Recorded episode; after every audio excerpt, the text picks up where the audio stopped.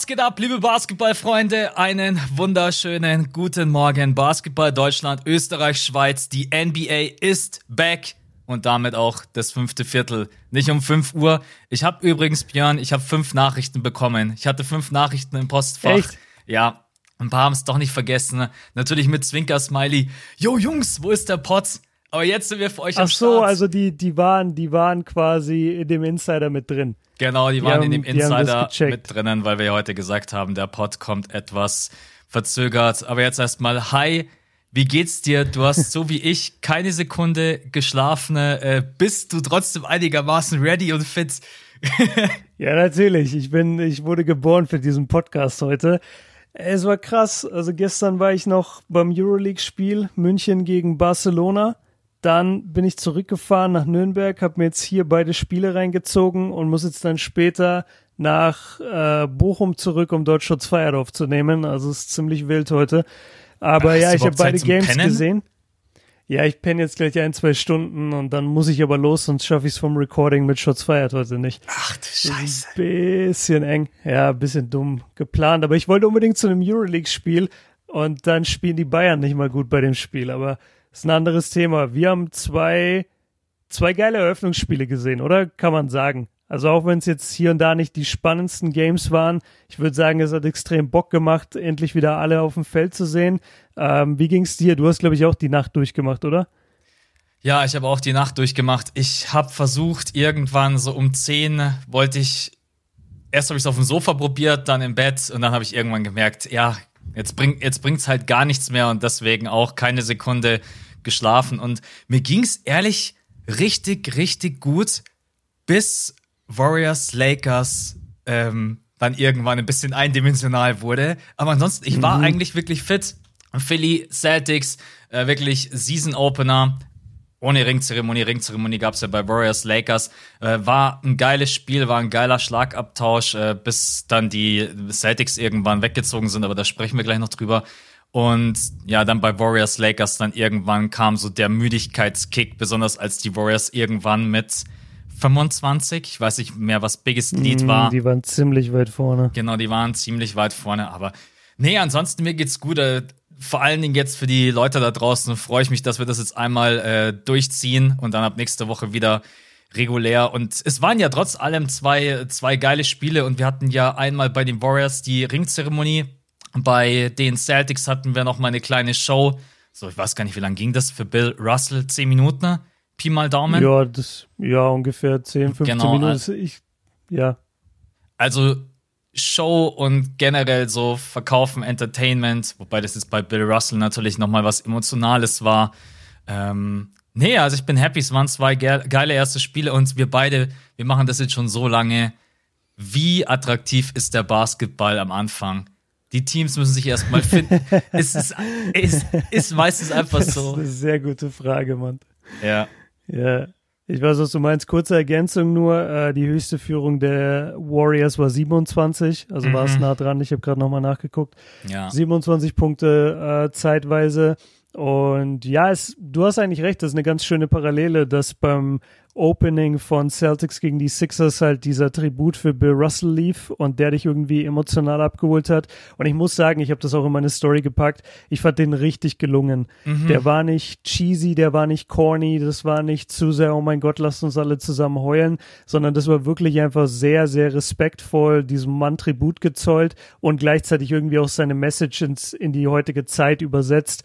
Ähm, und die Spieler haben sich geäußert und es gab äh, einen sehr starken, ich würde sagen, Poetry Slam Ja. äh, von, von einer jungen Frau und hat mir richtig gut gefallen. Also ich, ich fand's cool, dass das so niveauvoll und geschmackvoll gehalten wurde. Und auf der anderen Seite bei den Warriors hattest du halt die ultimativen Glücksgefühle, Endorphine wurden freigesetzt, dadurch, dass die jetzt hier einen Ring bekommen haben. Hast du auch ein bisschen extra hingeguckt, äh, wie die Interaktionen zwischen Jordan Poole und Draymond Green ablaufen? Hast Ja, du immer mal geschaut, ob die beiden miteinander auch schickern oder ob, äh, ob da drei Teammates immer dazwischen stehen müssen? Was war dein Eindruck? War das Thema? Haben die beiden sich, waren die ein bisschen distanziert voneinander oder wie hast du es wahrgenommen? Ich habe generell, muss ich sagen, tatsächlich heute bei allem drauf geachtet. Als Draymond seinen Ring bekommen hat, gab es irgendwelche Buhrufe. Nein, gab es nicht. Also ich habe zumindest keine gehört. Ja, Ähm, genau.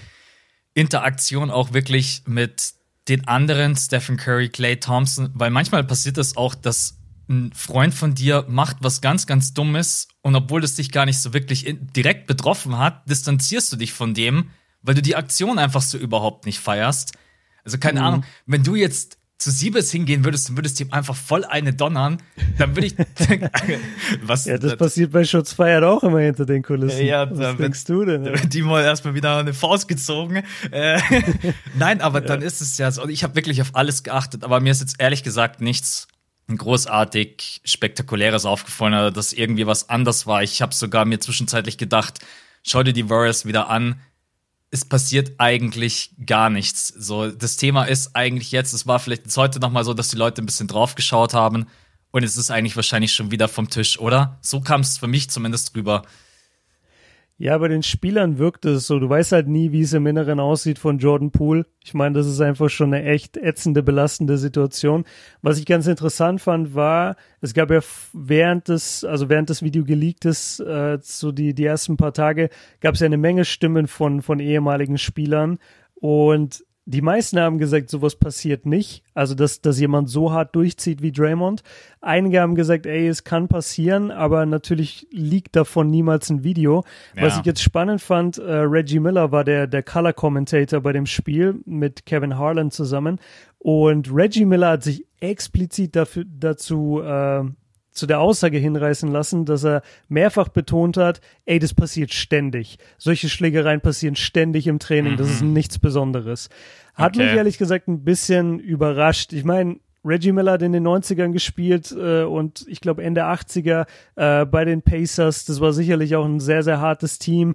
Ähm, der hat sogar bis in die 2000er gespielt mit Ron Test, mit Jermaine O'Neal, mit Steven Jackson im Team. Also der wird wahrscheinlich einiges erlebt haben in seiner ja, NBA-Karriere. Der hat Malice Palace miterlebt. Für den ist das ein Kindergeburtstag. Genau.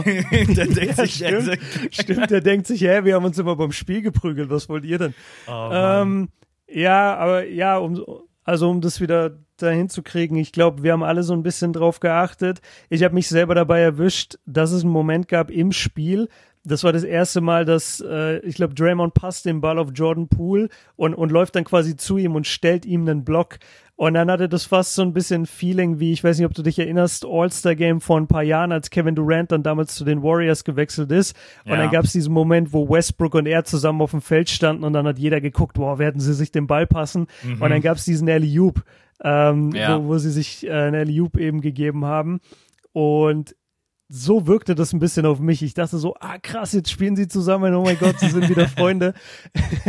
Aber wie du schon sagst, wahrscheinlich haben die sich längst wieder vertragen.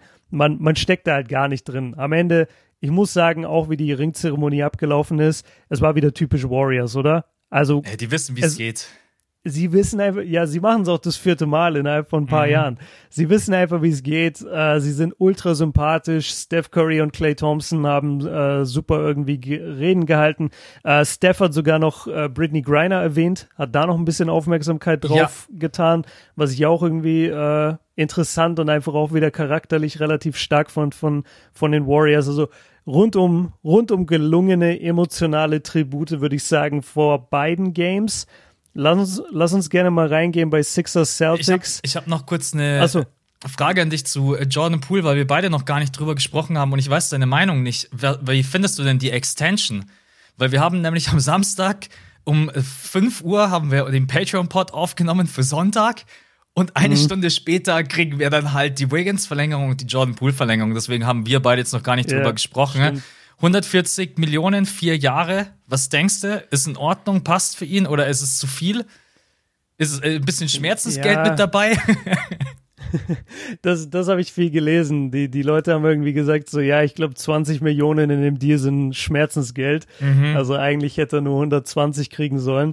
Ähm, 140 für vier Jahre ist natürlich echt eine große Summe und äh, wirkt vor allem deswegen auch so hoch, weil Wiggins ja auch eine Extension unterschrieben hat und Wiggins kriegt weniger Kohle als Jordan Poole. Genau. Das hat genau. mich eigentlich extrem 109 überrascht. Und da, Wiggins. Genau, das ist eigentlich komisch, weil Wiggins war der zweitbeste Spieler in den Finals letztes Jahr und Jordan Poole war der dritt- oder viertwichtigste Spieler bei den Warriors. Also das fand ich schon ziemlich heftig, dass Wiggins weniger Kohle kriegt, aber okay. Ähm, ich kann es dir, ich kann dir nicht richtig beantworten, weil ich finde persönlich, ist es ein Tick zu viel. Mhm. Aber ich weiß halt nicht, ob dieses Thema Schmerzensgeld da jetzt wirklich drinsteckt. Also die, die Warriors. Ich nicht. Wahrscheinlich nicht, ne? Das ist halt nee. halt so, so Internet-Stuff, den, den wir uns alle ausgedacht haben und was witzig ist. Aber als ob die Warriors da in irgendeiner Weise was drauf geben. Ähm, Nein, überhaupt nicht. Ich glaube, der wird einfach für, das bezahlt, Video was er leistet. Ja. Genau. Es liegt vielleicht auch daran, dass er deutlich jünger ist, dass sie vielleicht irgendwann ihn als neuen Franchise-Player haben wollen und Wiggins da jetzt eher nicht in den Zeitplan passt. Ich, ich finde es in Ordnung und ich denke halt im Laufe der nächsten paar Jahre wird sowieso das Cap Space ja so erhöht, dass diese Verträge wahrscheinlich relativ gut altern werden. Ja, ja, und er ist natürlich auch einfach eine Absicherung für, wenn mal was mit Clay Thompson sein sollte. Er hat ja im letzten, in der letzten Saison schon 30 Minuten gespielt. Also jetzt auch nicht mhm. irgendjemand, der keine Ahnung, der jetzt irgendwie 18, 20 Minuten spielt und bloß ein Catch-and-Shoot-Player ist. Also Jordan Poole, das hat man ja auch heute Nacht wieder gesehen, der eine Stepback gegen LeBron James, ist ja jemand, der sich mhm. wirklich seinen Wurf selber kreieren kann. Und das hat man auch bei Tyler Hero gesehen. Ähm, die, wenn sich jemand einen Wurf selber kreieren kann und das Pick and Roll beherrscht, dann kommst du fast nicht drum weg, dem irgendwie 120, 140 Millionen zu bezahlen. 23 Jahre alt, junger Spieler, Absicherung für, wenn mal was mit Stephen Curry sein sollte, mit Clay Thompson sein sollte. Ähm, sicherlich auch ein bisschen eine Wette auf die Zukunft, weil ich glaube, das Potenzial bei Jordan Poole ist halt definitiv da, noch besser zu werden. Ähm, defensiv natürlich jetzt nicht der geilste Spieler. Ist in Ordnung. Ich, ich nee. Man muss echt sagen, so wie du es jetzt auch gerade gesagt hast, wenn man das aber in Relation setzt, warum Wiggins so einen kleinen Vertrag bekommt oder auch abnickt, also Wiggins muss ja sein Go gegeben haben, weil wenn der nächste Saison in die Free Agency geht, dann kriegt er ja woanders wesentlich mehr Geld. Aber anscheinend mhm. hat Wiggins gesagt, ey, San Francisco, Chase Center, Warriors, Wohlfühloase, hier bleibe ich. Ja. Nee, hat er, glaube ich, genauso gesagt. Ich glaube, er meinte, er kann hier was, er kann hier Teil von was Großem sein und er würde da gerne bleiben. Ich meine, der Junge ist natürlich auch durch die harte Schule gegangen, ne? Der, der war jahrelang in Minnesota in einer Franchise, die in der absoluten Vergessenheit war, ähm, wurde abgestempelt als kompletter Loser und als Draft-Bust fast schon. Und jetzt ist er bei den Warriors, wird total abgefeiert für seine Playoff-Leistungen, hat einen Ring, lebt im sunny California. Also natürlich geht's ihm gerade viel besser und ich hätte auch wahrscheinlich dann ein bisschen auf Kohle verzichtet. Und Wiggins hat ja schon mal einen sehr, sehr großen Vertrag davor unterschrieben. Mhm. Also der, der hat halt auch dieses, genau, der hat ja nicht dieses Thema wie Jordan Poole, ähm, der bisher irgendwie zwei Millionen Dollar im Jahr verdient hat für das, was er bringt. Das ist ja steht ja in gar keiner Relation mehr und deswegen Jordan Poole verdient sich auch diesen großen Vertrag. Ähm, ich fand es gerade witzig, weil du gesagt hast, jemand, der seinen eigenen Wurf kreieren kann, der wird immer bezahlt. Was, wenn man seinen eigenen Wurf kreieren kann, aber dabei immer 0 von 3 geht? so wie wir beide. Werden dann wir dann muss auch man einen Podcast aufnehmen. Stimmt, dann, dann, muss man einen Podcast aufnehmen und hoffen, dass die Warriors einen da bezahlen. Ja, das stimmt. Wer natürlich nee, also, seinen eigenen Wurf kreieren und auch treffen kann, das muss, hast du echt recht, müsste man eigentlich immer dazu sagen. ja, ja, es gibt eine Menge Leute in der NBA, die meinen, sie können ihren eigenen Wurf kreieren und können sie auch irgendwie, aber die Würfe sind halt nicht so, so effizient. Komm, wir machen kurz Joke, habe ich mich jetzt auch nicht drauf vorbereitet. Äh, wie oft gab es bei den Lakers heute Nacht 0 von 3 from Downtown? Rate also einfach. Wie viele, Sp wie viele, ja, wie viele Spieler, Spieler? 0 von 3? Ja. ja. Äh, boah, ich, ich sag, ich sag 3 oder 4. Ich sag 3. Das ist genau richtig. AD 0 von 3, Lonnie Walker 0 von 3 und das Kano Anderson 0 von 3. Geil. ja. Ja, die haben oh. unseren Pod gehört, ey. 0 das von 3 gebe ich dir auch. Haben sie sich auf die Fahne geschrieben. Jetzt habe ich dich gerade unterbrochen. Du wolltest, ähm, Warriors-Zeremonie, wollten wir dazu noch was sagen? Nee, ich glaube nicht, oder? Nee, also, das kann sein, dass Clay Thompson irgendwie seine Moderation verkackt hat, weil Stephen Curry irgendwie meinte, ich bin noch gar nicht dran, was willst du jetzt von mir? Clay ist irgendwie so ja, zu ihm hingerannt. Ich glaube, das war nicht so abgesprochen. Nee, nee, Clay hat äh, irgendwie das Wort ans Publikum gewandt mit einem Mikrofon und hat dann einfach so an Steph übergeben, so als würde Steph jetzt was sagen. Aber ich glaube, Clay sollte eigentlich äh, rüber moderieren quasi zu, hey, jetzt kommt ein Einspieler. Mhm. Weil Steph hat dann sowas gesagt, so wie, hey, ich bin nicht dran und hat dann so hochgezeigt und dann kam so ein Einspieler. China ähm, Clay. China Clay ist wie immer da. Aber ey, was soll er da auch? Warum, warum ist das seine Verantwortung, habe ich mich gefragt. Warum ich, ist da kein kein Moderator sozusagen dazwischen geschaltet, der das Ganze so für die organisiert, als ob Clay sich den Ablauf von so einer Zeremonie merkt. Ja, ich glaube, da geht es den Warriors wirklich hauptsächlich darum, einfach, dass die Fans natürlich ihre Spieler, besonders äh, Steph Clay, da hören wollen. Selbst wenn die irgendwie bloß zwei Minuten nur Kacke labern. Ähm, das ist einfach die beiden, die magst du und liebst du halt so sehr als Fan. Aber ja, natürlich rein theoretisch hast du recht, könnte das auch jemand anders über, übernehmen. Aber war auf jeden Fall wieder so ein typischer Clay Thompson-Moment. Aber passiert. Total. Ey, dann erzähl mir mal gerne von deiner Seite jetzt als Sixers-Fan.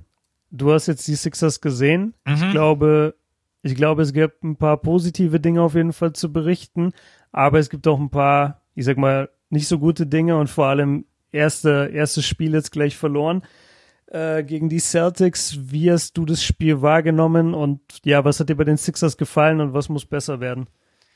Oh, ja, leider verloren. Das ist dann immer, man geht mit sehr, sehr viel Euphorie in die Saison. Und ich glaube auch zu Recht, die Sixers haben wirklich ein sehr, sehr gutes Team. Die Starting Five sieht gut aus und man hat das auch von der Rotation gemerkt, äh, wie die Bench jetzt einfach wesentlich tiefer ist, auch mit den Neuzugängen Daniel House, Melton, Harrell. Wobei Harrell jetzt heute mhm. Nacht kein, kein gutes ja, Spiel. Harrell war ja, ja, heute Nacht echt nicht so toll. Es ist, ähm, aber er wird in einigen Regular Season Games wird er noch wichtig sein als äh, Energizer und jemand, der dann sicherlich auch mal helfen kann, wenn Embiid vielleicht mal eine Pause braucht. Hey, positiv. Also das erste, das habe ich dir auch vorhin ganz kurz geschrieben. Wir haben ja so ein bisschen kommuniziert während der Games, haben wir uns ein, zwei Nachrichten näher geschrieben. James Harden sieht wieder shifty aus. Und damit meine ich mhm. einfach, dass seine Bewegungen einfach mal wieder ein bisschen schneller sind und für den Gegner auch nicht so leicht auszurechnen. Ich weiß, einige haben sich natürlich auch aufgeregt, weil klar, dreimal from Downtown, dreimal wurde er gefoult, es gibt Freiwürfe ohne Ende insgesamt. Im ersten Viertel muss man dazu sagen. Im, Im ersten Viertel.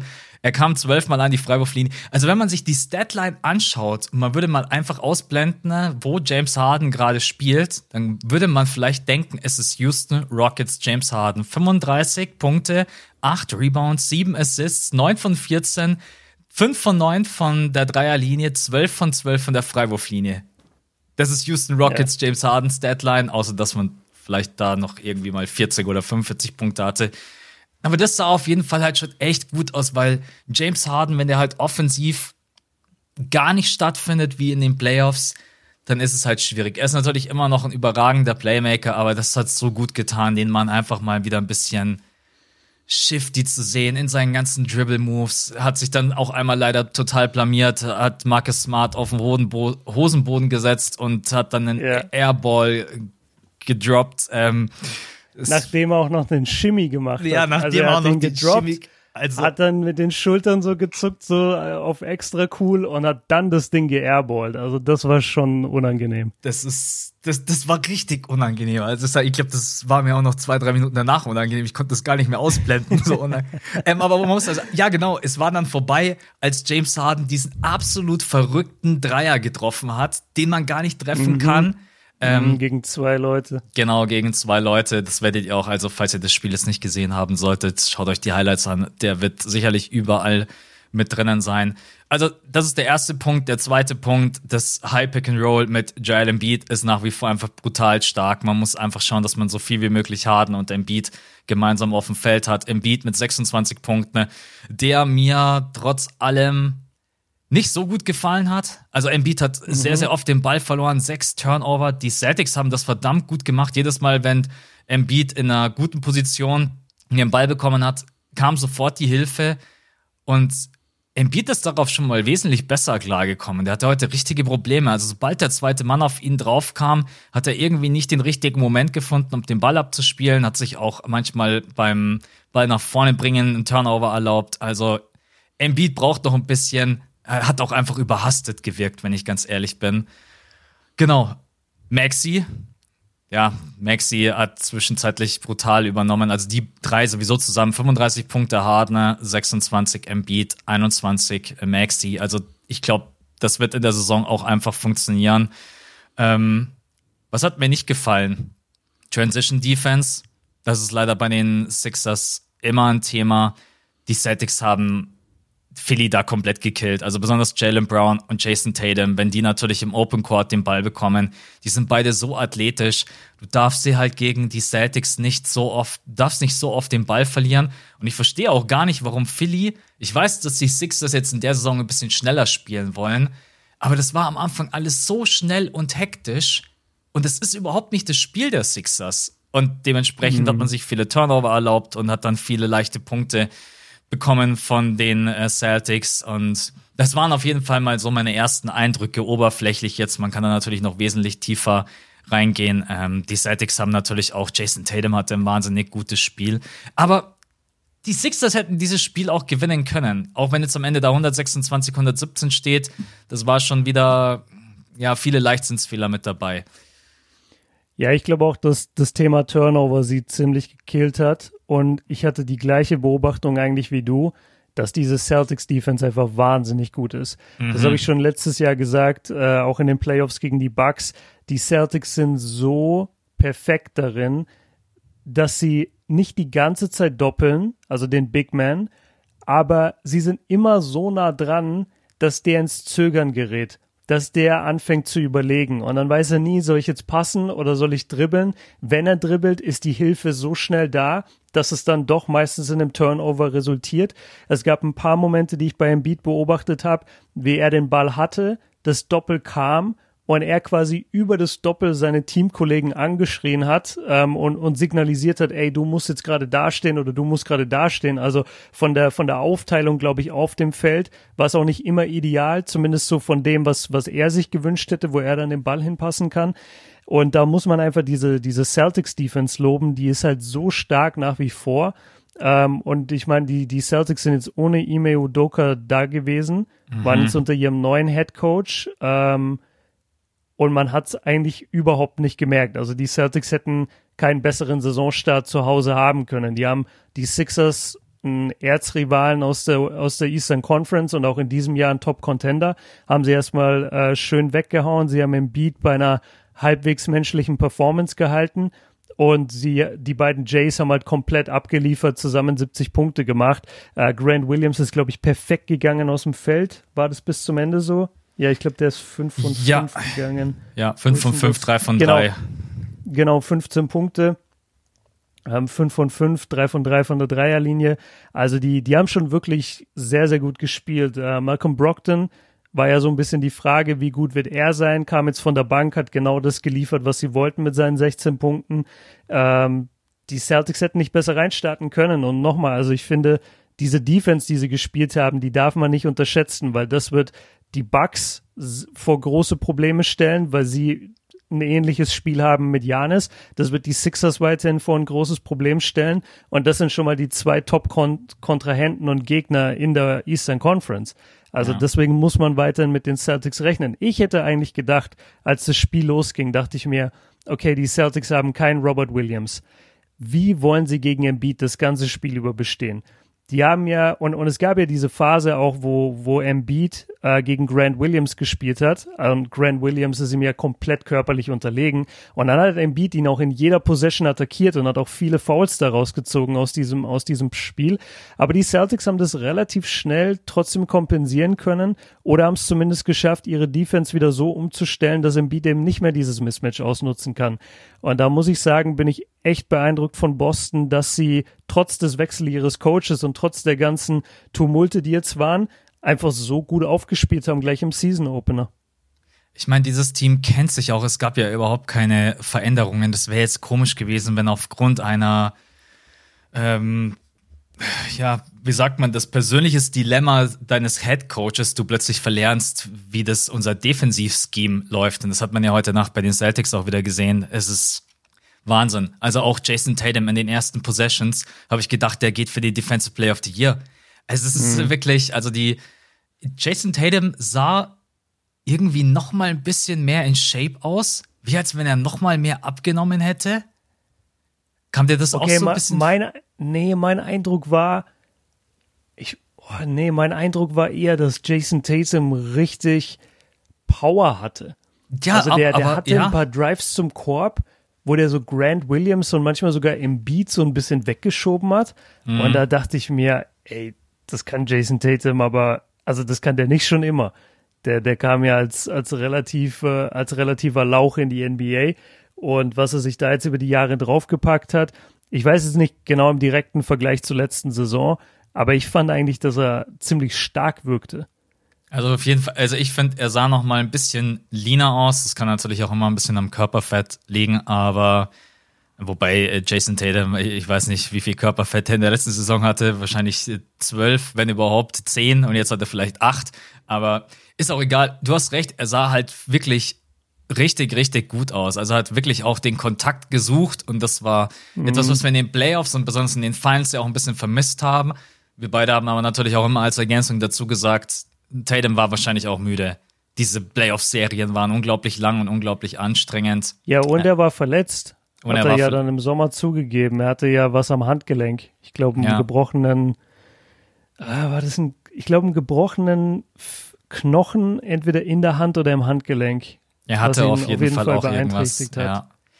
Ähm, ich muss ganz kurz noch mal zu Embiid springen, weil ich das mhm. auf gar keinen Fall vergessen möchte. Also erstmal Embiid hatte am Anfang relativ schnell Foul-Probleme, also hatte direkt zwei Fouls und ich bin ja ein riesen Embiid-Fan, aber manchmal kann ich die Leute auch echt verstehen, warum sie mich fragen, Max, warum bist du ein Embiid-Fan? Also diese Aktion mit Marcus Smart, wo er sich dann hinfallen lässt und floppt. Also mhm. Marcus Smart liegt ja dann am Boden, packt Embiid so ganz leicht am Fuß.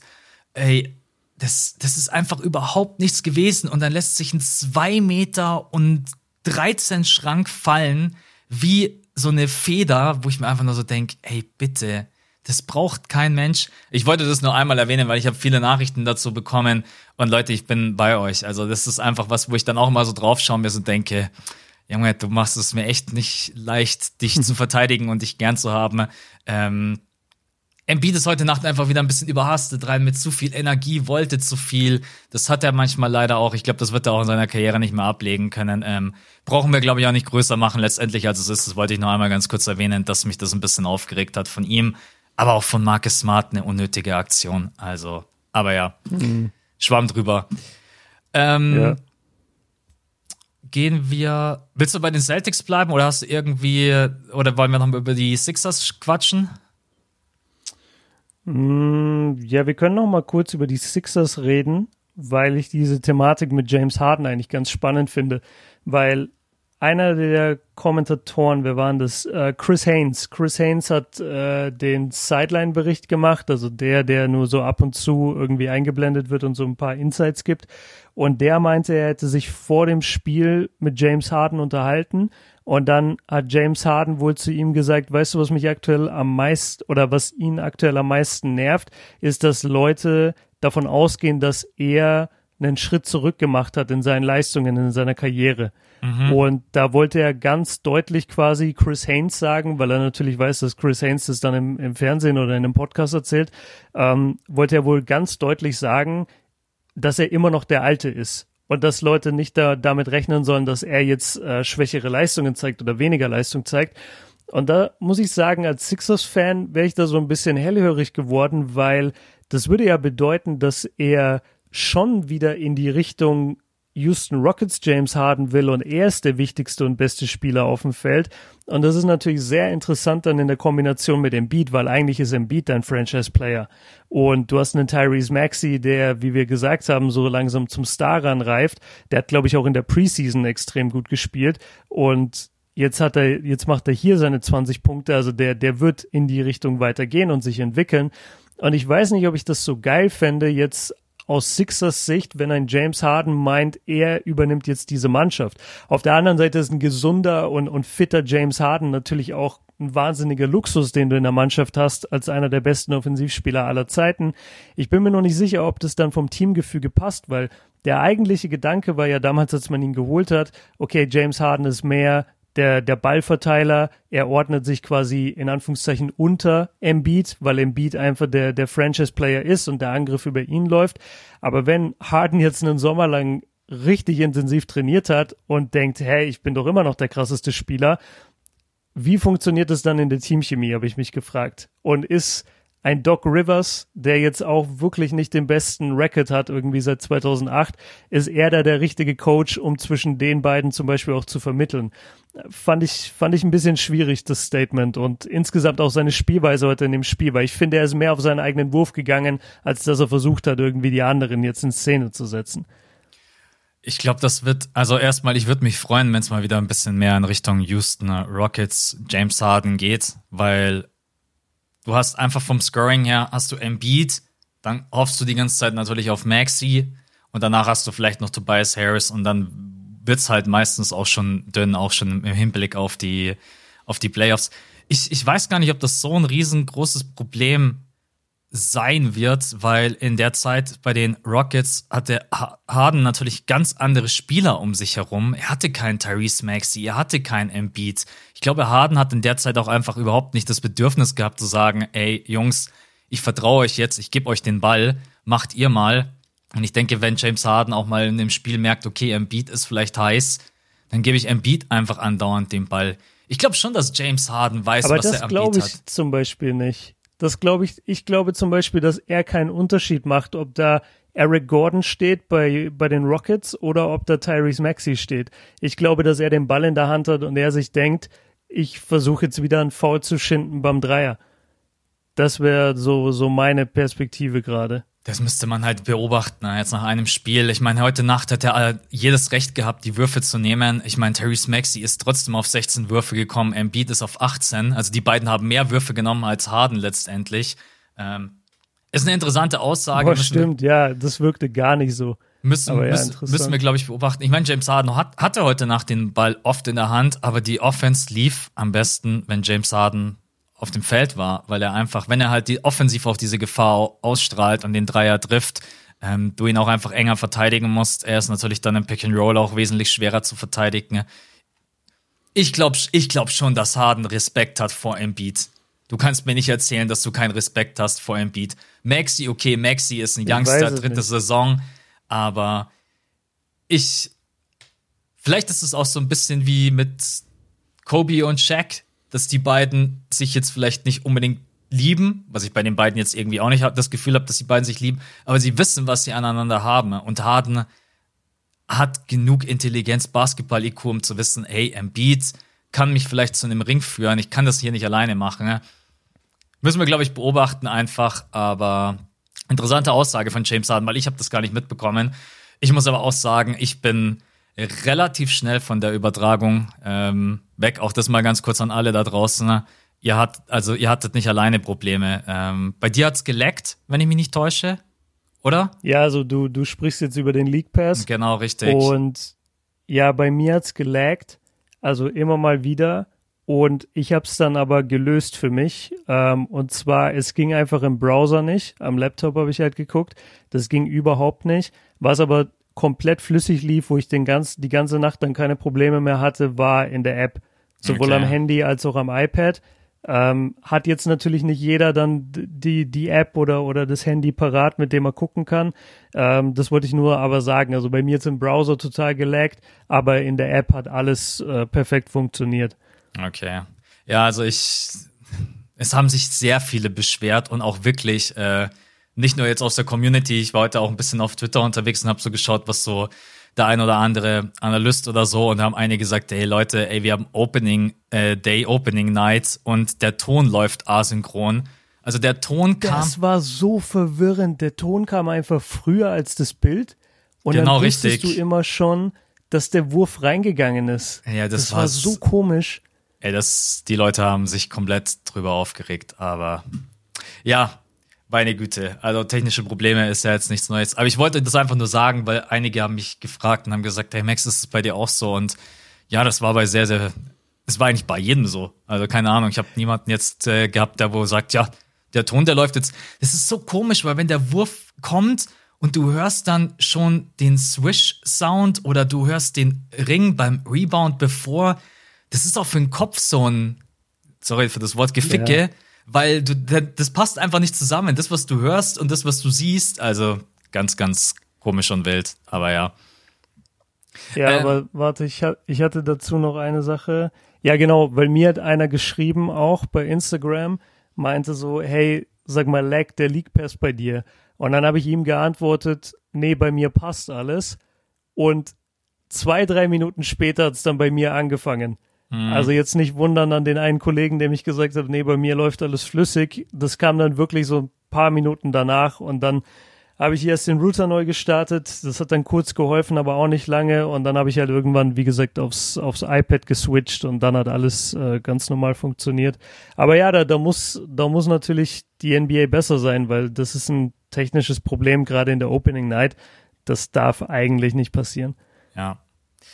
Technische Probleme. Kommen wir nochmal zurück zu Philly. Eine Sache, die ich noch ansprechen möchte. Ähm, man hat jetzt zwar eine bessere Bank, Daniel House, Harrell, Weibel, Meltner, aber man hat einfach gemerkt, okay, das funktioniert noch nicht zu 100 Prozent, weil Bench Points kamen 5, 2, 7, 8, 11. 11 Punkte kamen von der Bank.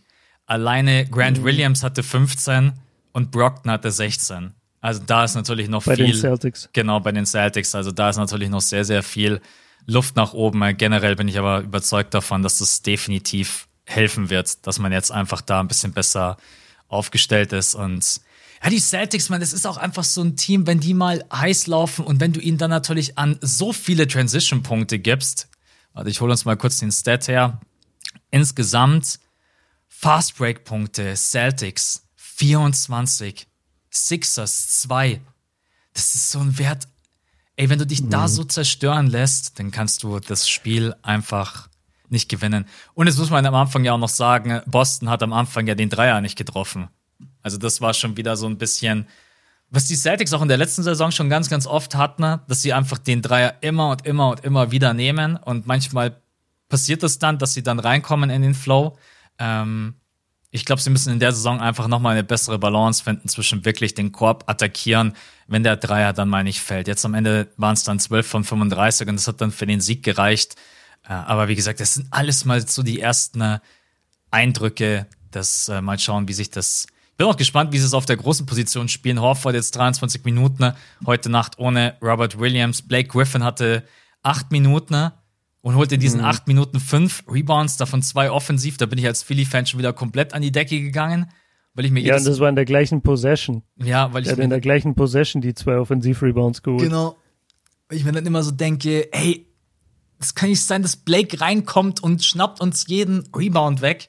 Aber ja, erstes Spiel verloren, Mund abputzen, Opening Night hat man vielleicht noch so ein bisschen Ausrede, dass man, äh, wie sagt man, Sand im Getriebe, muss erst reinkommen. Mhm. Aber das hat auf jeden Fall schon mal ein bisschen gezeigt, man sollte die Celtics jetzt nicht unterschätzen wegen diesem Offseason ähm, Desaster um Imi Odoka. Und mhm. Robert Williams ist am Anfang jetzt auch raus. Okay, eineinhalb Monate, zwei Monate, der kommt auch zurück. Und dann sind die Celtics halt trotzdem ein Eastern Conference Contender. Die sind nicht umsonst der letztjährige Finals äh, Contender, Teilnehmer. Ja. Mhm. Ich will noch eine Sache zu dem Thema Fastbreak sagen. Das haben die Celtics relativ schlau ausgenutzt. Es gibt ja jetzt ab dieser Saison die neue Regel, dass du Fastbreaks sozusagen als letzter Mann nicht mehr einfach mit einem Foul unterbrechen darfst. Mm, Transition Take Fouls. genau. Wie ist die Regel? Es gibt sonst Freiwürfe und Ballbesitz, ne? Fürs Einen Freiwurf Team. und du bekommst den Ball, genau. Genau. So. Und das hat man auch ein paar Mal gesehen bei dem Spiel, dass die Celtics halt komplett drauf gepokert, oder was heißt gepokert, die, die haben es richtig drauf angelegt, so ja, dann faul uns halt. Mhm. Weißt du, die, die, die haben so, die sind so in diese Fastbreaks reingeprescht äh, und vor allem mit Tatum und mit Brown, die jetzt solche Überathleten sind, da kamen die immer so schnell zum Ring und du hast richtig gesehen, wie bei den Sixers manchmal so, ich habe auch ein paar James Harden äh, Momente davon im Kopf, wo du so richtig merkst, er, er will eigentlich, er, er zuckt fast schon so, weißt du, er will das Foul begehen und dann fällt ihm ein, ah nee, scheiße, kann ich nicht mehr machen. Ja. Das ist irgendwie ganz spannend zu sehen. Ähm, was hältst du eigentlich davon? Haben wir darüber gesprochen? Nee. Weil spektakulär ist es natürlich. Also es hilft auf jeden Fall dem, dem Spiel noch mehr. Es gibt wahrscheinlich dadurch noch mehr Punkte und spektakulärere Dunks und so. Aber an sich ist es schon eine krasse Strafe fürs verteidigende Team, weil du kannst halt jetzt einfach keinen Fastbreak mehr verhindern. Ich find's mega gut. Ich meine, die NBA hat sich ja auch an die Fieberregeln angepasst. Die haben das ja schon seit Jahren. Wir haben das auch bei der Eurobasket ja schon gesehen. Also wenn wirklich ja. du den Rebound bekommst und du dann wirklich absichtlich in den Körper reingehst, um quasi die Transition zu stoppen, dann kriegst du quasi diesen Foul Call. Das ist ja die Regel. Und ich find's gut. Also, weil es auch mhm. einfach unnöt unnötige Fouls verhindert. Und klar, es wird natürlich dann in der NBA noch mal ein bisschen spektakulärer jetzt als auf ähm, Fieberboden, weil wenn da natürlich ein Jason Tatum und ein Jalen Brown auf deinen Korb zubrettern, ist, ist das was komplett anderes, äh, weil du die dann einfach nicht mehr stoppen kannst. Aber ich muss sagen, ja. ich, ich, mag, ich mag die Regel eigentlich, dass du in Transition dann bestraft wirst, wenn du dann einfach so reingreifst. Also, weiß nicht, wie es dir geht, aber ich finde, du kriegst halt die größte Strafe, ich weiß nicht mal, ob es so eine große Strafe ist. Es ist ein Freiwurf, außer du machst es im Spiel jetzt fünf, sechs Mal. Dann ist es natürlich irgendwann schon eine große Strafe. Ähm, wie siehst du es? Ich bin ehrlich gesagt zwiegespalten, weil ich bin halt mit der Regel aufgewachsen in der NBA und ich kenne es natürlich auch aus der Fansicht, wenn dein Team einen Fastbreak hat, gerade wenn es ein guter Athlet ist, dann rastest du eigentlich immer schon aus, wenn dem dann halt der, dieser Fastbreak, dieser Dank verwehrt wird, weil du willst es ja auch als Fan irgendwie vom Feeling her haben und das sind solche Momentum-Plays. Aber ich finde es halt schon krass, wie sehr dadurch die Defense benachteiligt wird. Weil du kannst halt jetzt dann einfach nicht mehr hinfassen. Also du, kann, du kannst ja nicht mal wie ist es denn, wenn du, wenn du versuchst, sagen wir mal, das Play schon noch irgendwie mit einem normalen Basketball, mit einer normalen Basketballbewegung zu stoppen. Also sagen wir, es ist jetzt ein Fast Break und du machst jetzt kein absichtliches Foul, wo du einfach stehst und den am Arm packst, sondern du contestest den Wurf noch und, und block und versuchst den zu blocken und, und faulst den aber dabei. Das ist dann aber schon ein normales Foul, das oder? Das ist dann ein normales Foul, ja. Also es geht quasi okay. wirklich darum, du, du grabst den Rebound und ich merke, ich komme nicht mehr hinterher und und halt dich einfach dann fest. Und halt dich fest oder ich klatsche dir dann quasi so auf den Unterarm. Ich will zwar irgendwie den Ball spielen, aber es ist eigentlich klar, ich habe keine Chance und äh, das ist dann halt ein Transition Take Foul. Okay, was hätte was hätte Dylan Brooks bekommen für seine Aktion gegen Gary Payton aus den letzten Playoffs? er zehn, zehn, zehn Transition Take Fouls auf einmal. Ja, stimmt. Glaube ich auch. Aber vielleicht nee, also ist es auch, um sowas vielleicht irgendwie zu verhindern. Ich habe die Szene gar nicht, gar nicht mehr so genau im Kopf, aber ja, es müsste auch eins gewesen sein, dass man sowas einfach vielleicht ja, auch unterbindet. Ja, also das war einfach ein krass unsportliches Foul. Also Gary Payton war komplett alleine auf dem Weg zum Korb und Dylan Brooks kam von hinten und hat ihn halt übelst mhm. über den Kopf, also auf den Kopf geschlagen. Ich, ich frage mich nur, ob es einfach eine, ein zu krasser Nachteil ist für die Defense, weil sie halt jetzt nicht mehr diese Körbe verhindern können und weil man einfach daran gewöhnt ist, die spielen ja jetzt keine Ahnung, seit wie vielen Jahrzehnten mit dieser Regel eben in der NBA, dass die da anders ist. Aber ich weiß auch als Fan, dass es mich immer genervt hat. Deswegen ja, ich, ich bleib zwiegespalten. Ich verstehe irgendwie beide Seiten. Und ich denke halt viel an, an James Harden, wie er da hinten steht und es läuft ein 2 gegen 1 Fastbreak gegen ihn. Und, und du, er kann halt einfach gar nichts machen. Also er kann auch zurück nach vorne in die Offense rennen, während die auf ihn zulaufen, weil es geht halt einfach nicht, dass er das jetzt in irgendeiner Weise stoppt. Und das finde ich ein bisschen äh, benachteiligt für die Defense. Da müssen die Sixers halt einfach mal ihren Arsch zurückbewegen nach dem Rebound. Das ist wirklich Wahnsinn. Die sind yeah. so schlecht in der Transition Defense. Und Transition Defense hat wirklich was bloß mit Einsatz zu tun. Also außer der Coach sagt, wir wollen jetzt das offensive Brett crashen, okay. Mhm. Aber ansonsten die Rückwärtsbewegung bei Philly ist so lahm. Aber wenn du natürlich auch im Spielaufbau andauernd Pässe spielst, die an der Mittellinie abgefangen werden, ne? und dann hast du ja. immer eine 2 gegen 1 Situation. Du hast recht, Harden stand wirklich zweimal unterm Korb und konnte gar nichts mehr machen. Er kann einfach nur sagen, mhm. ja, mach. Das ist halt einfach, ja, aber ich will mich nicht reinsteigern nach dem ersten Spiel, weil ein paar Dinge haben mich bei den Sixers schon wieder richtig aufgeregt. Äh, das wird sicherlich noch besser werden. Ne? Aber ja, neue, yeah. neue Regel. Gibt es eigentlich noch eine neue Regel? Ich überlege gerade. Transition Take Foul? Ich glaube nicht, oder? Ich glaube, das ist wirklich die einzige große Regeländerung, die es jetzt im Spiel gibt. Ja, denke ich auch, sonst hätten wir die wahrscheinlich parat. Ich will jetzt auch auf jeden Fall äh, langsam zu den Lakers kommen, aber eine Frage habe ich noch an dich, weil das eigentlich ein Spieler ist, den ich sehr, sehr gerne mochte. Also Fireball ist einfach komplett aus der Sixers Rotation jetzt raus. Der, der hat sich quasi so quasi das Gegenteil von empfohlen. Der hat, sich, der hat sich quasi für die Bank empfohlen, für den letzten Platz äh, durch seine Aktionen auch in den letzten Playoffs und insofern, dass du ihn halt offensiv einfach überhaupt nicht spielen kannst, weil der 0,0 Gefahr ausstrahlt. der, der kam einfach nicht zum Einsatz in diesem mhm. Spiel und ich dachte mir die ganze Zeit, ey, das ist deren bester Verteidiger und der kommt gegen Jason Tatum und Jalen Brown einfach nicht zum Zug, weil er irgendwie den Ball nicht in den Korb werfen kann. Drei Sekunden war er auf dem Feld für ja, eine, genau. eine Possession. Thibault hat natürlich jetzt ein riesengroßes Problem. Du kriegst mit Daniel House und Merton zwei gute Verteidiger. Besonders House ist wirklich in, bei, bei den Jazz wahrscheinlich der beste On-Ball-Defender. Und er kann halt noch werfen. Und Matisse ist halt jemand, der gibt dir überhaupt keine Offense. Ich glaube, wir werden ihn schon hier und da mal sehen, aber das wird wirklich wie im Football. Du hast Offense und bei dem Defense-Line-Up kommt Thibault rein und dann sofort wieder mhm. raus. Das geht wirklich dann bloß darum, wenn du mal wirklich am Ende von einem Viertel einen defensiven Stop brauchst oder am Ende von einem Spiel und ansonsten, ne? oder wenn du mal wirklich sagst, wir haben mit einem Spieler so krasse Probleme, dass den niemand in unserer Starting Five jetzt irgendwie aufhalten kann und ansonsten ne?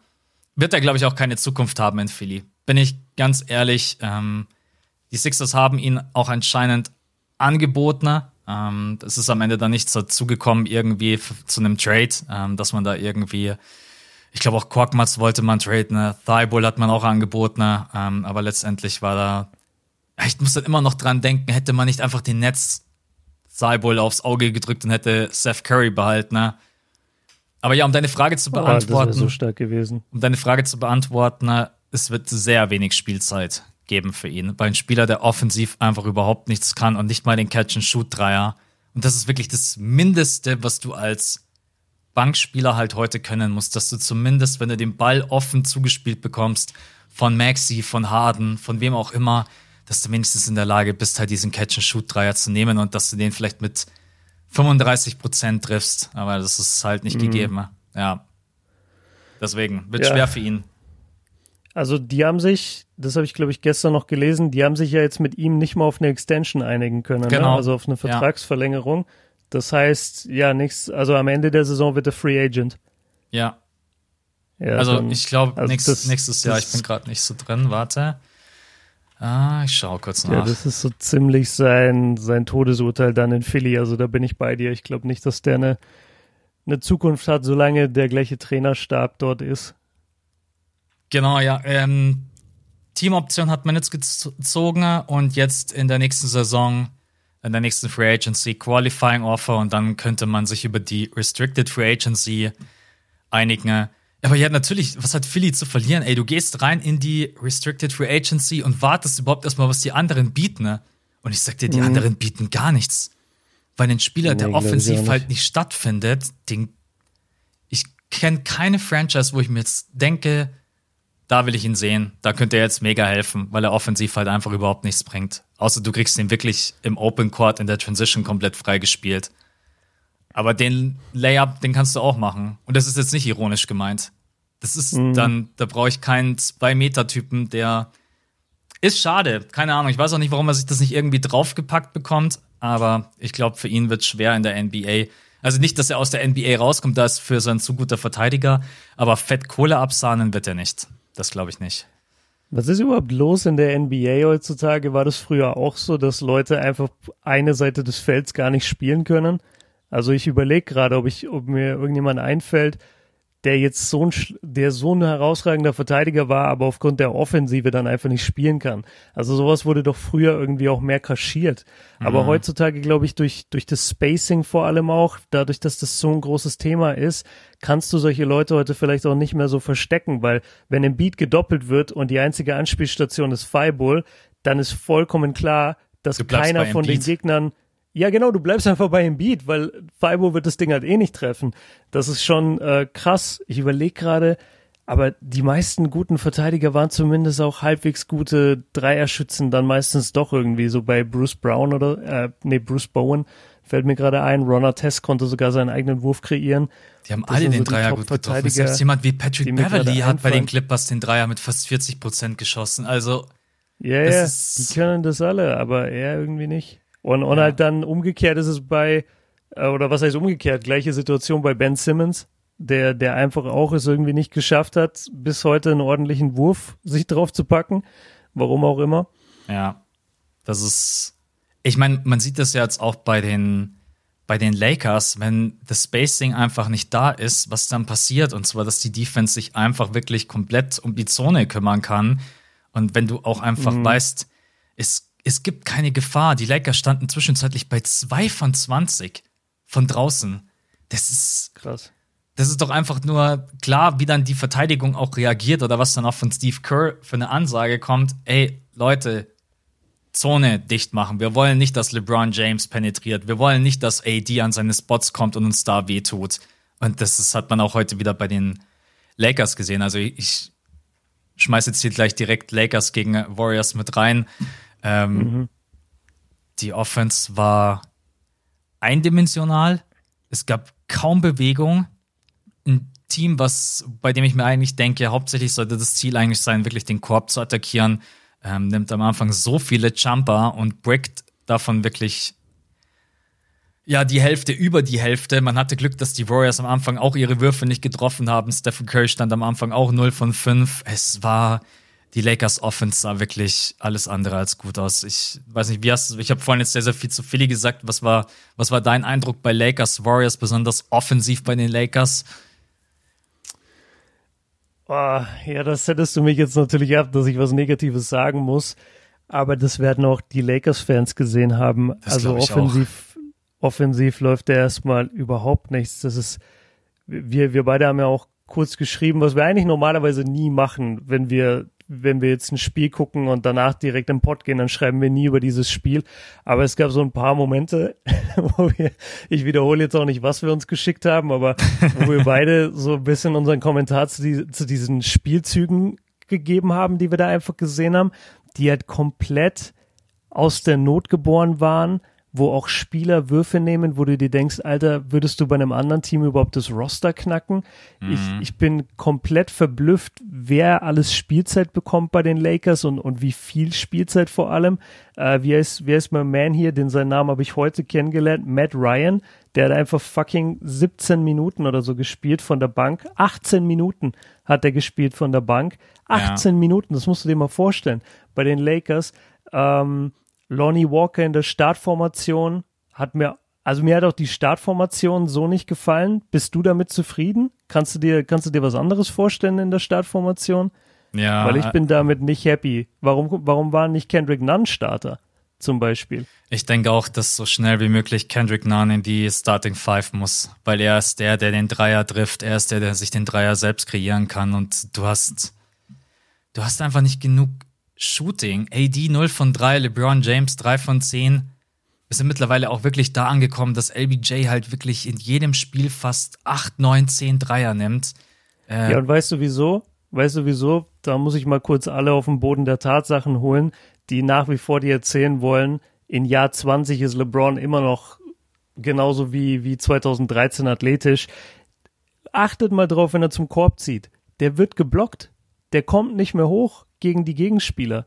Das, das ist überhaupt kein, kein, äh, kein, keine Kritik jetzt an ihm, weil der Typ ist 37 und spielt seit 20 Jahren in der NBA, aber der kommt nicht mehr in Traffic nach oben. Und der wird ein, zweimal pro Spiel einfach geblockt und der rennt dann immer zum Schiri und sagt, ich wurde gefault.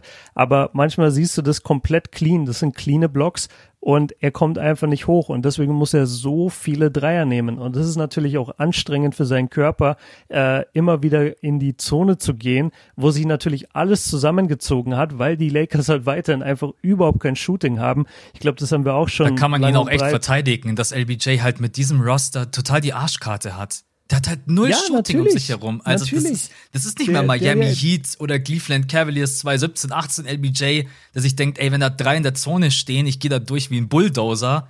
Also es ist er halt einfach nicht mehr. Ja, und, und, und wenn du durchgegangen bist wie ein Bulldozer und, die, und sie haben es trotzdem zugemacht, dann hattest du halt einen Kyrie Irving draußen und einen J.R. Smith und einen, äh, ich weiß nicht mehr genau, ob Champerts Dreierquote so gut war, aber du, du, du hattest diese Dreier-Shooter um sich herum und die hat er halt in dieser Mannschaft überhaupt nicht. Ähm, Westbrook muss ich sagen, ich bin ehrlicherweise überrascht, dass er so gut aus dem Feld getroffen hat. Der hatte ein paar easy Layups, aber also du kannst mir nicht sagen, dass irgendjemand auf der Welt den Jumper von Russell Westbrook respektiert. Nee, tut er. Ich Max meine, schüttelt gerade vehement den Kopf. das hätte ja, sehen müssen. Aber gar nicht negativ. Ich stell dir jetzt mal vor, dass Westbrook dir diese 19 11, 3, 7 von 12 von der Bank bringt. Es wäre mega, mega geil. Dass du einfach. Ja. Dennis Schröder ist jetzt halt natürlich leider raus. Ich, ich habe schon wieder vergessen. Ich glaube, genau drei bis vier Wochen. Drei bis vier Drei Wochen. bis vier Wochen. Fingerverletzung. Und dann bin ich echt, dann bin ich echt auch an dem Punkt, dass ich sag, Kendrick Nunn, Patrick Beverly in die, in die Starting Five und Lonnie Walker raus. Sorry, das ist ein Ja, Typ, der war schon bei den Spurs noch nie effizient, seine ganze Karriere nicht. Ich, ich war ultra geschockt, als die Lakers aufs Feld sind und Lonnie Walker war Starter. Damit habe ich überhaupt nicht gerechnet. Es lag, glaube Ja, ich, da auch hätte ich daran, lieber. Toscano Anderson starten lassen. Da hätte ich jeden anderen starten lassen als Lonnie Walker. Ja. Ja, es ist halt auch immer schon so ein bisschen ein Zeichen, wenn die Spurs dich als junges Talent abgeben und aufgeben, dann ja, also 29 Mhm. Ja, Minuten ist natürlich äh, ist natürlich viel viel zu viel. Ich äh, ich habe das gar nicht mitbekommen, dass Thomas Bryant anscheinend verletzt ist und operiert werden muss, nichts Schlimmes. Aber da könnte ich mir zum Beispiel vorstellen, dass dann die Starting Five sich auch noch mal ein bisschen verändert, wenn der wieder am Start ist, dass man dann mit Thomas Bryant spielt, weil man hat jetzt im Endeffekt hatte man drei Guards, weil Lonnie Walker, wie groß Ja. ist denn bitte Lonnie Walker? Der ist doch nicht über zwei Meter, oder? Zwei? Nee, man denkt, man denkt immer, er ist größer, auch aufgrund seiner krassen Athletik früher, aber irgendwie ist 1,93. Ja, genau, der ist Ja. nämlich gar nicht so groß. Man denkt immer Forward, aber ist er gar nicht. Äh, spannend ist halt, dass sie jetzt AD halt wirklich dann auf der 5 hatten, dadurch, dass Bryant verletzt war. Mhm. Ähm, aber wie du, wie du schon sagst, wenn der zurückkommt, wird er natürlich gerade in der Saison ein paar Minuten auf, auf der 5 bekommen, damit AD sich in Anführungszeichen auf der 4 ausruhen kann. Ähm, was ganz cool war, um, um vielleicht mal ins Positive zu gehen und, und zu den Warriors zu gehen, was wirklich positiv war, kann ich gleich am Anfang sagen, James Wiseman. Ja. Wer hätte es gedacht, dass man mal über ihn reden kann und dass er wirklich mal einen Impact auf ein Spiel hat, aber jetzt nach ein paar Jahren ist es endlich soweit und der hat richtig gut attackiert. Der hat die Bretter attackiert, der hat versucht, seinen, seinen Wurf zu nehmen, der wurde auch immer wieder ermutigt von den anderen Warriors-Spielern. Äh, das hat man in diesen Audio-Takes äh, gehört, die ab und zu eingeblendet werden in der Auszeit. Also das hat mir sehr, sehr gut gefallen, wie er von Anfang an ohne Angst dagegen AD gegangen ist auf der 5. Genauso musst du es machen. Ja. Ja, ich, ich bin gespannt. Also James Wiseman hat sicherlich die Chance, je nachdem, wie er sich entwickelt, er ist natürlich der Spieler, der viel facettenreicher ist als Kevon Looney. Kevon Looney ist dafür natürlich wirklich dein letzte Saison alle Spiele Ja, gemacht. Fels in der Brandung. Genau, richtig. So, Felsen, den kannst du dich einfach perfekt. voll verlassen. Besser kannst du es nicht sagen, aber James Wiseman hat natürlich diesen Wurf und ist vom Skillset her besser. Und ich glaube, deswegen äh, wird er auch ermutigt, weil der, der kann sich nur entwickeln, wenn er Würfe bekommt, wenn er den Ball bekommt, wenn er Minuten bekommt. Und das sah echt richtig äh, gut aus. Auch AD, ähm, weil wir gerade vom Positiven sprechen, ich muss auch lob, AD auch in der ersten Hälfte hat mir gut gefallen. Der ist dann zwar leider in der zweiten äh, Im, abgetaucht. Im ersten Viertel schon. Hat Genau, er nicht schon im richtig. ersten Viertel seine 10, 12 Punkte? Genau, also AD war dann auch der, der dann wirklich in die Zone ist und hat den Warriors wehgetan. Jetzt muss er halt das Ganze irgendwie dann nur noch hinkriegen über ein komplettes Spiel. Aber wenn wir über was Positives sprechen wollen, hat er auch vier Steals, zwei Blocks, 27 Punkte. Das ist abs absolut in Ordnung. Ich glaube, Anthony Davis wird auch ein bisschen brauchen, um wieder dahin zu kommen, wo er mal war, wenn er das jemals schafft. Ähm, aber ich finde, das war von ihm auf jeden Fall ein ordentliches Spiel und James Wiseman, ja, generell dieser ganze junge Kern der Warriors, das wird natürlich spannend zu sehen sein. Wie entwickelt sich Kuminga? Wie entwickelt sich Wiseman? Ähm, Moses Moody, acht Minuten, ne, der einen Dreier getroffen hat, fünf Punkte. Jordan Poole, ich habe bei Jordan Poole denke ich immer krass, der, der war, das war eigentlich ganz in Ordnung. Jetzt sehe ich gerade, der hatte vier von 15 aus dem Feld, zwei von neun. Das ist bei ihm. Björn, Björn hat gerade auch so die Augenbrauen nach oben gezogen, so, oh, äh, okay. Ja. da war ich Nee, ein bisschen müde, habe ich gar nicht so mitbekommen. Ja, 4 von 15 hätte ich auch nicht gedacht. Also, dass hier und da mal der Dreier nicht fällt, äh, das kennt man. Es ist eh allgemein so krass, wie, wenn, wie man das einfach mittlerweile so hinnimmt, wie du vorhin auch gesagt hast mit LeBron, dass der einfach 10 Dreier nimmt. Also wenn früher jemand 10 Dreier genommen hat und der hat nicht sieben davon getroffen, dann saß der gefühlt im nächsten Spiel auf der Bank, der hat gar nicht gespielt oder da gab es dann ein Team-Meeting und, und heute ist das einfach so das Normalste auf der Welt. Ähm, ja, die, die haben alle nicht so, so herausragend geschossen, ehrlich gesagt. Also auch Curry hat 4 von 13. Das ist jetzt auch nicht die geilste Quote. Das sind weniger als 30 Prozent, oder? Oh Gott, das frickst du mich um kurz vor neun mit ganz, ganz wenig Schlaf. Es ist auf jeden, es sind nicht, es sind nicht 50 Prozent. So viel kann ich dir sagen. Es sind nicht 50 Prozent. Ja, das ja, ist. Ja, also, also die vier passt dreimal in die zwölf. Das heißt, bei zwölf wären es 30 Prozent und nachdem er vier von 13 geschossen hat, also noch einen Versuch mehr hatte, werden es wahrscheinlich 29 oder 28 Prozent sein. So ähm, aber Richtung, ja. würde ich jetzt auch nicht meine Hand für ins Feuer legen. Wiggins, äh, wir müssen halt wieder über Wiggins reden. Ne? Also ich habe gerade auch einen Kommentar gelesen bei Reddit und der, der bringt es eigentlich so gut auf den Punkt. Der meinte, ey, dieser, dieser Vertrag von Wiggins wird so gut altern. Hm. Das kann ja, ich dir auch jetzt schon sagen, weil der hat 29 Minuten gespielt, der hat 20 Punkte gemacht, der hat im finalen Viertel dieses Spiel zugemacht. Das muss man ja auch mal sagen, wenn wir mal über das Spiel, über den Fluss des Spiels sprechen. Eigentlich, ich, ich wollte dir Mitte des dritten Viertels, wollte ich dir schreiben, ey, sollen wir einfach aufs vierte Viertel scheißen und wir gehen direkt in den Podcast, weil was soll jetzt noch passieren? Ja. Und dann haben die Warriors, wie sie das manchmal haben, weil einfach das dritte Viertel anfangs so gut läuft, dass sie zu übermütig werden oder dass sie überhaupt nicht mehr das Spiel ernst nehmen, dann haben sie wirklich noch dieses Spiel fast nicht hergegeben, aber da, da kamen die Lakers Unnötig dann wieder ran auf, auf, auf acht Punkte oder sowas. Mhm. Und du hattest plötzlich das Gefühl, das ganze Momentum ist bei den Lakers. Und ehrlicherweise, ich habe der Lakers Offense auch zu dem Zeitpunkt nicht wirklich vertraut. Ich dachte mir nur die ganze Zeit, die Warriors könnten einfach mal wieder Defense spielen, weil es kann nicht sein, dass Westbrook dreimal durchkommt durch die Zone für einen offenen Layup. So, ja. und es war mir klar, dass die Warriors das wieder zumachen können. Und auf der anderen Seite sind sie die bessere Offensivmannschaft. Und das ist dann ja auch passiert mit, äh, mit Steph, mit seinen zwei Dreiern, mit dem Vier-Punkte-Spiel, aber eben auch mit Wiggins. Und das ist so geil, wie der einfach seine Rolle da jetzt gefunden hat, weil auch in seinem ersten Jahr in Golden State, da waren, glaube ich, die, die anderen Jungs so ein bisschen verletzt. Da war, glaube ich, auch noch D'Angelo Nee, er wurde für D'Angelo Russell getradet, ne? War das ja. nicht so? Weil D'Angelo ist ja heute in Minnesota. Das heißt, die müssten füreinander damals getradet worden sein. Ja, ja, ja, genau. D'Angelo von den Nets zu den Warriors und dann von den Warriors zu den Timberwolves. Ich habe ganz kurz überlegen müssen, okay. ja. Genau, auf jeden Fall in, in diesem ersten Jahr lief es für Wiggins, glaube ich, auch noch nicht so gut, aber da waren die Warriors halt auch nicht wirklich sie selbst. Und jetzt bei den Titelcontender Warriors und Titelverteidiger Warriors, da ist der einfach wirklich die meiste Zeit der zweitbeste Spieler auf dem Feld offensiv. Und das ist schon, das ist schon echt beeindruckend und das freut mich für ihn. Deswegen ist der Vertrag so gut. Also ich. Ja, 109. 109 Millionen für vier Jahre. Das ist echt gar nichts. Da kriegen wir von Spotify mehr. Leider nicht. Wir kriegen übrigens gar nichts, wir kriegen übrigens gar nichts von Spotify. Nicht, dass ihr denkt, wir haben hier einen Deal mit Spotify. Nee, nee, Spotify Exclusive ist leider noch nicht am Start. Deswegen gibt es uns übrigens auch noch bei iTunes, Deezer und allen anderen Plattformen. und bei Amazon Music und überall, wo es Podcasts gibt, Leute. Ja, nee, also Wiggins. Spotify mit der Kohle rüberkommt. Ich glaube auch, dass du in den nächsten Jahren wenn natürlich Stephen Curry und Clay Thompson noch weiterhin auf diesem Niveau performen können und Draymond auch noch ein bisschen was im Tank hat, ich, du kannst echt noch mal um den Ring mitspielen. So ein Flügelspieler wie Wiggins, der den Catch-and-Shoot-Dreier trifft, der den Korb attackieren kann, der wirklich auch offensiv am Brett arbeitet. Wir haben heute auch noch ein paar Mal den Dank gesehen gegen Luca da in den Playoffs. Ey, der Typ ist auch so ein fucking freaking Athlet. Das geht manchmal ja. so ein bisschen unter bei Wiggins. Also der Vertrag, ist einfach mega. Du hast es vorhin ganz kurz am Anfang, glaube ich, eingangs des Pods gesagt, der zweitbeste Spieler in den Playoffs, also oder beziehungsweise in den Finals. In den Finals, in den Finals auf jeden Fall. Genau.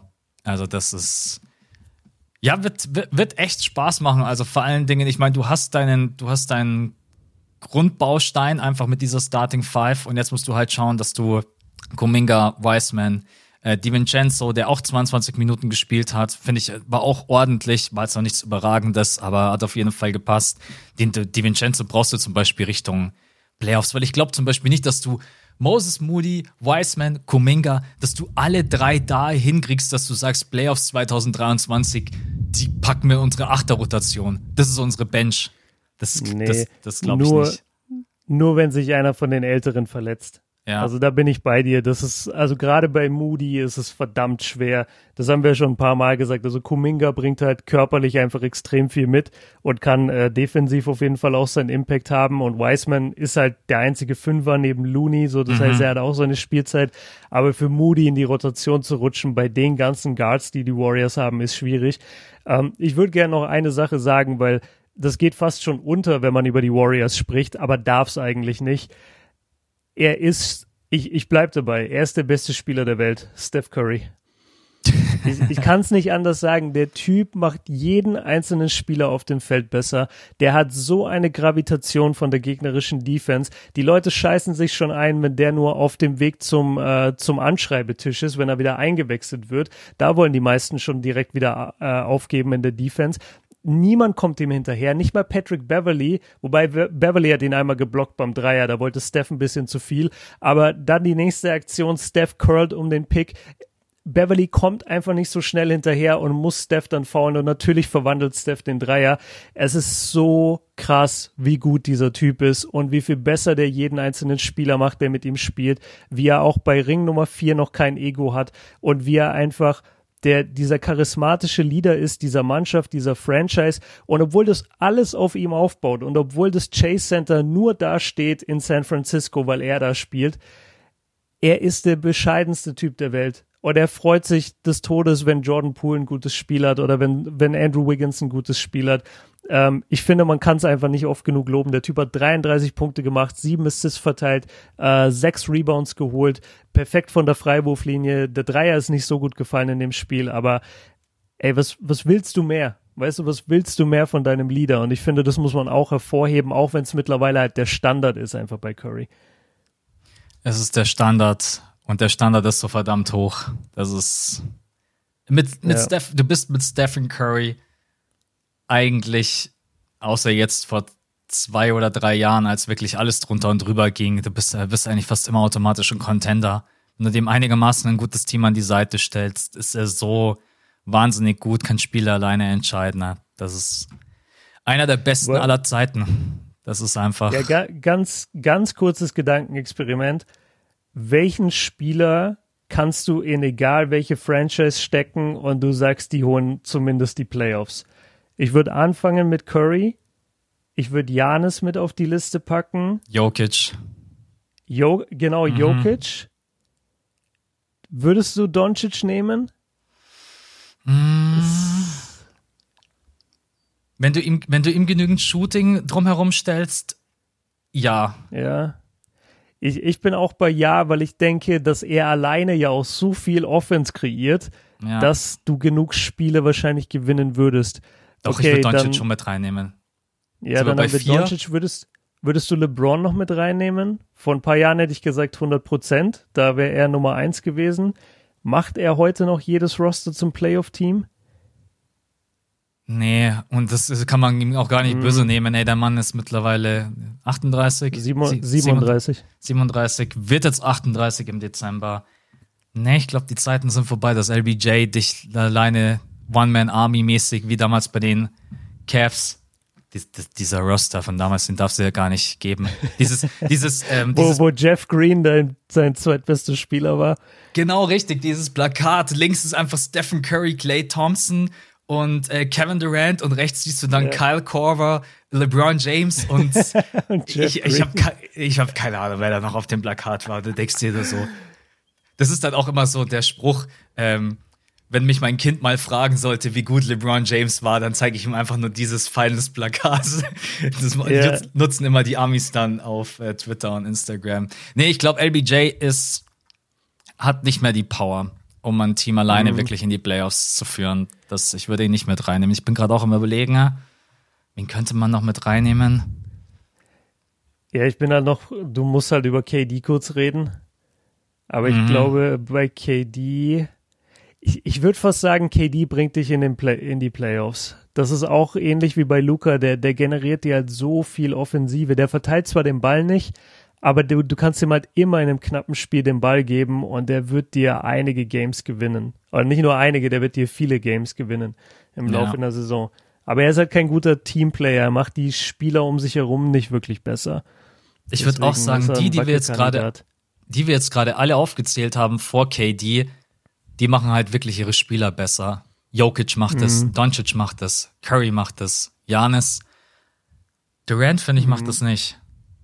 Durant ist ein unfassbarer Isolation-Player, der wahrscheinlich eventuell beste Offensiv-Scorer, natürlich auch aufgrund seiner Größe und äh, Anlagen. Aber ich habe mir jetzt noch nie gedacht, Kevin Durant macht jetzt seine Teammates krass besser. Er ist ein spannendes nee, das war Thema. eher immer, Kevin Durant kommt irgendwo dazu und das Team ist dadurch unbesiegbar. Ja, weil er genau. Halt, weil er halt zusätzlich so krass ist. Ja, gute. Ich, also ich, ich habe jetzt den Namen nicht gefragt, weil ich persönlich habe ihn nicht drauf, aber du hast Embiid jetzt auch nicht drauf? Nee, nein, Embiid macht dich nicht alleine nee. zum. Nee, ich glaube, Embiid macht dich nicht. Weil ihm einfach auch so ein bisschen diese, dieser, ich meine, das hat halt eigentlich auch bloß Jokic, dieses Playmaking. Das hat er halt nicht. Mhm. Er ist schon besser geworden in dem Bereich, aber jetzt nicht so, dass ich. Ich, ich überlege mir jetzt gerade wirklich so, du Embiid und dann hast du viermal keine Ahnung, Matt Ryan von den Lakers. der ja übrigens in, den, in, der Preseason gar nicht so schlecht gespielt hat. Ähm, deswegen hat er wahrscheinlich auch die, das Vertrauen bekommen von Darwin Nee, ich glaube, Embiid würde ich nicht mit reinnehmen, dass der dich alleine in die Playoffs führt. Ich denke nicht. Okay. Ja. Nee, ich, ich hätte ihn auch nicht drin, aber ich, ich wollte es nochmal nachfragen. Kurzer Abstecher. Ähm, okay, ja, aber finde ich, kann man ruhig mal nebenbei machen. Ähm, ich glaube, wir werden über die Lakers noch mehr sprechen in, in naher Zukunft, weil wir, glaube ich, insgesamt jetzt so ein bisschen gucken werden, okay, wie stellen die ihre Rotation? Kommt Westbrook vielleicht doch irgendwann von der Bank? Ähm, ich bin bei dir, so die Stats, die er da jetzt geliefert hat, in irgendwie 20 Minuten. Lass, lass ihn 15, 5 und 5 machen von mhm. der Bank. Das wäre das wär doch super. Und dann lässt du aber Kendrick Nunn starten und Beverly und dann brauchst du halt irgendwas auf der 3. Und wie gesagt, ey, vor Lonnie Walker lasse ich da echt Toscano Anderson oder so starten. Da, da lasse ich, glaube ich, sogar lieber Austin Reeves starten, weil ich da weiß, da kommt zumindest noch eine Entwicklung. Ich glaube, Lonnie Walker ist halt einfach fertig und es wird nicht besser. Zumindest hat er in den ja. letzten Jahren nicht gezeigt, dass da eine Verbesserung kommt. Ja, ich bin auch, auch bei dir vor allen Dingen. Ich hätte halt gerne einfach jemanden, der Größe mitbringt, der den Körper mitbringt, der auch mal da dagegenhalten kann. Und Lonnie Walker ist halt. Ist, die Lakers haben Aber ja wen hast du überhaupt von der Bank mit Größe? Ja, Toscano Weil Anderson, das, was du gerade gesagt hast. Ja, aber ist, Toscano Anderson wird auch nicht größer als 1,93 sein, oder? Was ist der Nein. vielleicht 1,95? Nein, Toscano Anderson. Der ist doch keine zwei Meter. Doch. Echt? Also da müsste ich jetzt komplett Ach krass, der, der ist echt keine zwei Meter. Ja, klar, What? man, der wirkt wie ein Shooting Guard. 1,98. Okay. Okay, ja. Okay, aber, es geht aber ich noch. finde, der, der wirkt. Es geht, aber das kann auch sein, dass der eigentlich 1,94 ist und die ihn einfach größer gelistet haben. Ja. Also was, was die brauchen, ist ein richtiger Dreier. Und mhm. das haben sie einfach nicht. Ja, deswegen ähm, wollten sie auch die Lakers, und da gab es ja immer Gerüchte, dass sie unbedingt so einen Spieler selbst wie Cam Reddish haben wollten. Ne? Mhm, und das, ja. wir wissen auch warum, weil sie einfach diesen Flügelspieler nicht haben und selbst wenn das irgendwie ein Rookie ist, der schon von allen abgeschrieben wurde, gib ihn uns. ist egal, wir nehmen ihn. Alter, ey, Cam Reddish ist sogar bei den Knicks aus der Rotation gefallen und die Lakers würden sagen, yo, den nehmen wir. Mhm. Das zeigt dir eigentlich, wie verzweifelt dieses Roster ist. Weißt du, was mir gerade richtig gute Laune gibt? Am Freitag Lakers gegen Clippers, mhm. das habe ich schon komplett vergessen. Yes. Battle of LA. Und das Geile ist am gleichen Tag uh, Battle of the Big Men, Sixers gegen Bucks. Ja. Das erste das Saisonspiel der Bucks gegen die Sixers, da freue ich mich sehr, sehr drauf. Hast du, hast du eigentlich den Lakers äh, Schedule auf dem Schirm, wie krank hart der am Anfang ist? Also, weil die Leute auch darüber nee, diskutieren, dass die Lakers nicht. am Ende vielleicht bei 3-7 stehen oder 4-6. Die spielen jetzt gegen die Clippers, dann gegen die Blazers, dann gegen die Nuggets, dann gegen die Timberwolves, dann gegen die Nuggets, dann gegen die Pelicans, dann gegen die Jazz und dann gegen die Cavs. Also dann wird es ein bisschen entspannter in Anführungsstrichen. Okay, das waren jetzt aber, das waren eigentlich nur Playoff-Teams bis auf die Jazz. Ja, kann man, kann man ja. so sagen. Also Blazers kann man noch Conference diskutieren, aber. Ja, Bla Blazers muss man abwarten, wie die, wie die insgesamt spielen aber eigentlich alles Playoff-Contender oder gute Playoff-Teams, abgesehen von Utah. Ja. Und dann kommt schon wieder Battle of LA am 10.11. Also ah, die, geil. die geben sich, Alter, dann spielen sie gegen die Kings, dann spielen sie gegen die Nets. Also die haben am Anfang auf jeden Fall nicht gerade den leichtesten äh, Spielplan. Und ja, da bin ich mal gespannt, wenn die da richtig negativ reinstarten. Ne? Ich traue diesem Lakers, wie sagt man, Gebilde nicht. Ey, wenn die da irgendwie bei 5, 8, 5, 9 stehen, dann weiß ich nicht, ob da so gute Laune in LA ist. Und ob LBJ dann vielleicht nicht auch schon wieder mhm. sagt, ey Leute, wir müssen hier was ändern, ich will schon wieder alle traden. ja, ich, Brody sagt selber, Brody sagt selber, ey, ich zahl was obendrauf, man haut die beiden Picks raus, ich will nach, ich will nach Indiana. Ja. Das ist eh, das muss so schwierig sein. Stell dir mal vor, du gehst jeden Tag zur Arbeit und du weißt einfach, deine Firma hat den ganzen Sommer versucht, dich gegen einen anderen einzutauschen. Mhm. Wie ätzend muss das denn sein?